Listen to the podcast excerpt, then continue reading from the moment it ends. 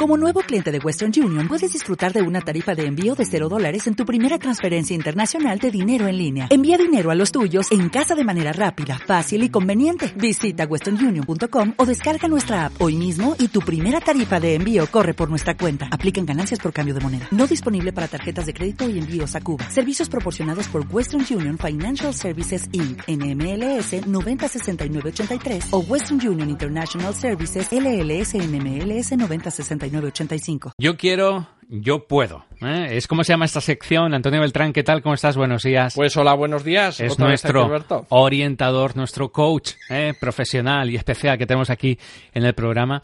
Hoy, ¿hacia dónde nos vas a orientar? Pues eh, habíamos hablado el programa anterior de centrarnos sobre todo en cómo gestionar el estrés o la frustración en el trabajo. O sea que en esta ocasión nos vamos a centrar en aquellos que tienen trabajo todavía. En las personas que están trabajando, sí. Que es importante, ¿eh? que es importante también. Y totalmente. Eh, pues fíjate, Alberto, creo que una de las cuestiones que está surgiendo ahora en la actualidad es precisamente la escasez de recursos. Todo el mundo estamos viviendo situaciones de ajuste, también las organizaciones y por tanto sus equipos y sus profesionales. Seguro. Bien. Vamos, todas las empresas han, hecho eso, ¿no? Eh, pues prácticamente. prácticamente todas. Eh, vamos, habrá alguna bendita, pero bueno. Eh, pero vamos, hablemos de, la generalidad, dentro de la generalidad. ¿Y qué ocurre? Ante una situación de escasez de recursos, por un lado, tenemos que gestionar muy bien la creatividad, pero a la vez la energía de la propia organización. Entonces empieza a cobrar mucha importancia aspectos que hasta ahora parecía que se podían obviar y que empieza a ser importante tenerlos en cuenta, como es la participación, como es la motivación, como es el trabajo en equipo, cómo es la gestión del entorno de trabajo, cómo es la forma de, dijéramos, de, cultivar o crear un, clima orientado a determinadas competencias, cómo es todo lo que sea la gestión del propio estrés, la relación con el entorno, la comunicación interna que se mantiene, la comunicación externa. Que funcione el, equipo que funcione en definitiva la organización y sus equipos. Claro, eh, yo de partida pues estoy hablando, Alberto, de muchas cosas a la vez mm. y podríamos preguntarnos cómo poner en orden todo esto, ¿no? Pero ¿cómo puedo llevar a la práctica? Eh, puede que nos estén oyendo personas que son gerentes de organizaciones o directivas, directivos de equipo. Seguro. ¿Cómo podemos llevar esto a la práctica para realmente la frustración transformar ¿Cómo dar moral? ¿Eh? Moral y transformar a los trabajadores. Cuando, no sé, han supuesto que les han recortado el sueldo, no solo eso, sino que a lo mejor también hay mayor carga de trabajo porque hay menos trabajadores, ¿no? Porque se ha reducido la plantilla. Es una situación difícil. Muy compleja, eh, muy, muy compleja. Además, una de las cosas que ocurre también en estas eh, situaciones de downsizing, eh, de recorte, de ajuste ah. de, plantillas, pues es muchas veces se produce, además de la frustración, el recelo, la desconfianza, surge la desmotivación, incluso de verdad, eh, Alberto, esto lo estoy palpando mucho, esa sensación de culpabilidad de yo me he quedado y mis compañeras o compañeros se han ido. Esto eh, requiere un trabajo, pero eh, tremendo en una organización. No solo por eso, ¿no? Sino porque también cómo incide esa persona que se queda en la empresa, en su... Eso es. Cómo rinde, ¿no? Su, estado emocional, su, estado emotivo, su afectivo, mm. eh, su estado volitivo, la voluntad, como, eh, hacia dónde está... Todo eso afecta. Hasta dónde, todo esto. Entonces, claro, aquí hay muchos factores a gestionar. Y, claro, podríamos hablar, por un lado, a nivel preventivo, qué podemos hacer, por otro lado, lo que podemos hacer cuando la cosa ya está en situación de... Pues vamos a abordar algunos puntos, porque pues claro, yo creo que en un hay muchos, ¿eh? hay demasiadas cosas que hablar, Alberto, en todo mm. Esto. ¿eh? Yo, si te parece, hoy podríamos hablar más desde... Bueno, tú me llevas, pero vale, yo te a lo mejor pues me planteaba, empezamos por la parte preventiva y luego hablamos por la parte ya que ocurre cuando está sucediendo algo en. Vale. Es más, si alguien nos quiere plantear con todo su anonimato y con toda su metafórica que situación... Diga empresa pues ni nada, que, ¿no? que nos cuente, ¿eh? que nos cuente. Pues podríamos hablar de ello. Vale. Bien, a nivel preventivo en las organizaciones, uno de los factores que hay que tener en cuenta es precisamente qué tipo de bloqueo eh, puede darse en una organización que va a, entrar en un momento de ajuste, en un momento de cambio, en un momento de transformación, muchas veces no deseado. Entonces, cuando digo esto, tenemos que analizar dentro de una organización fundamentalmente varios niveles. Las organizaciones se pueden bloquear, las personas, la motivación, la frustración se puede generar, bien porque el entorno de trabajo es poco operativo, estamos hablando los medios, los recursos que tenemos para trabajar o no son suficientes o de serlos pues realmente eh, están anticuados y bueno, pueden surgir muchas cuestiones. Ese sería un nivel. Pero es que hay otro nivel que también es muy importante, que es el nivel del comportamiento. A veces las situaciones en, las organizaciones en situación de estrés empiezan a aflorar tensiones, empieza a surgir desde la tensión el aspecto negativo de las personas y empiezan a, a producirse conflictos. Entonces, en la gestión del propio comportamiento de las personas en esta situación de escasez de recursos también es importante, es otro nivel de trabajo a tener en cuenta. Igualmente, hay algo para lo que las personas a veces no estamos preparados y entramos en otro nivel de trabajo. Las personas a veces no nos sentimos para gestionar situaciones de escasez de recursos. Unas veces porque la propia organización nos demanda cosas inviables desde nuestra propia experiencia práctica del puesto de trabajo, otras veces porque desde nuestra experiencia práctica del trabajo queremos dar al exterior más de lo que nos sentimos capaces con los recursos que contamos. Con lo cual ahí cobra mucha importancia en este nivel trabajar las capacitaciones de las personas para poder lograr aquello que se busca, se desea o se pretende. Pero hay otro nivel que también es importante, que también podríamos observar dentro del mundo de las organizaciones, y es el Alberto de las creencias.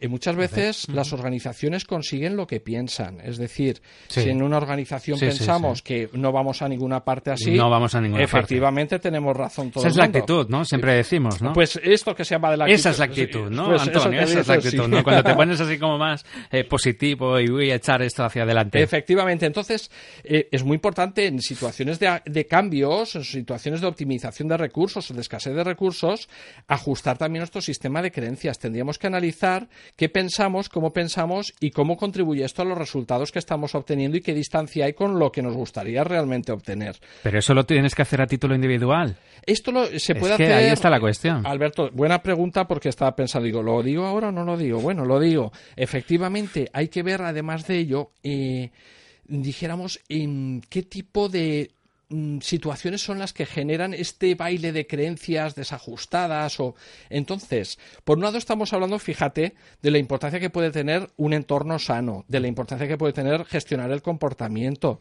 de la importancia que puede tener potenciar las capacidades de la organización del equipo de sus personas. Estamos hablando ahora de las creencias pero es que esto se puede trabajar a muchos a su vez subniveles en la empresa. Es decir se puede trabajar a nivel de la propia gerencia de la empresa a nivel de la estructuración de la plantilla de trabajo, a nivel de las relaciones entre directivos y directivas de departamentos, a nivel de equipos dentro de cada departamento, a nivel de relaciones entre los directivos de departamentos, mm. a nivel de mandos intermedios. Hay muchísimos niveles que analizar. Entonces, precisamente, esto es una buena pregunta, Alberto. ¿Cómo sabemos desde dónde hay que hacer el trabajo? Eh, yo creo que es un trabajo que debería ser en equipo, ¿no? Eh, Porque una empresa no es una persona, es un equipo. Yo, precisamente, a la hora de abordar esta, esta, esta pregunta, es muy compleja y yo creo que tenemos que abordarlo incluso en otro programa, por si no empezamos a. apuntando. Pero vamos, ya lo iremos abordando. Yo creo que sí.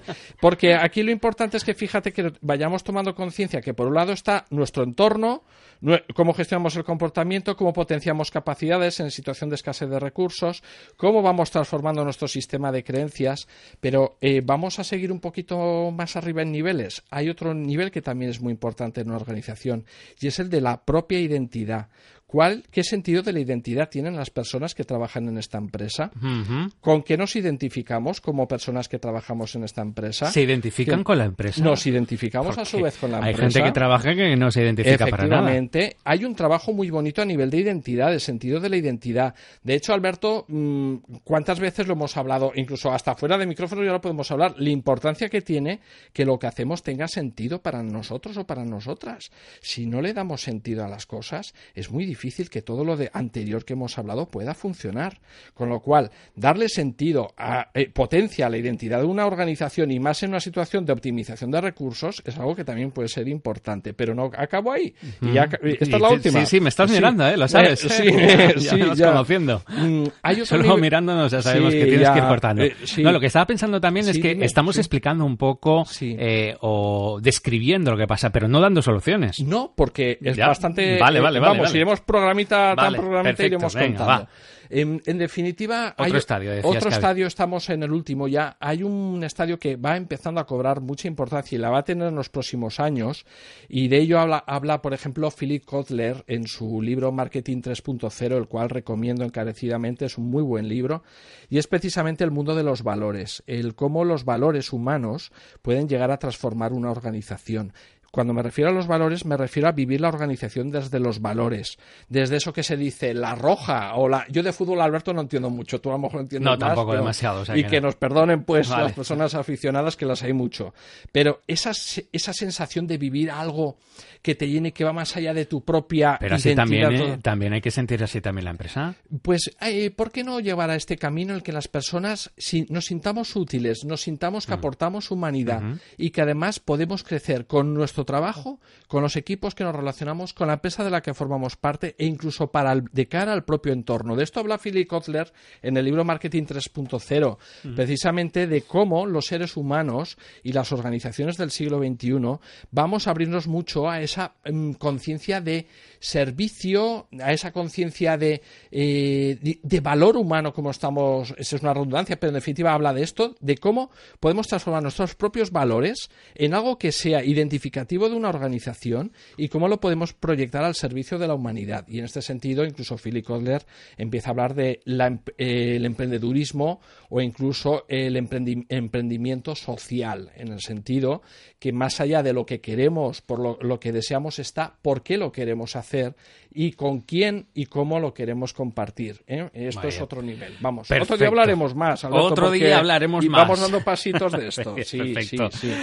Antonio Beltrán, deseo a los consejeros, gracias por haber estado con nosotros una mañana más. Muy buenos días y a seguir adelante. A vosotros Tú te crees este programa, ¿no? Y esta sección, ¿no? Y me encanta además ah, estar. Vale, vale, vale, vale, que si no malo, ¿eh? Sí, hombre, sí. Vamos a ello. Gracias. As a new Western Union customer, you can enjoy a $0 transfer fee on your first international online money transfer. Send money to your family and friends back home the fast, easy, and reliable way. Visit westernunion.com or download our app today to get started, and your first transfer fee is on us. FX gains apply, not available for credit cards and transfers to Cuba. Services offered by Western Union Financial Services Inc. and MLS 906983 or Western Union International Services LLC and MLS 906985.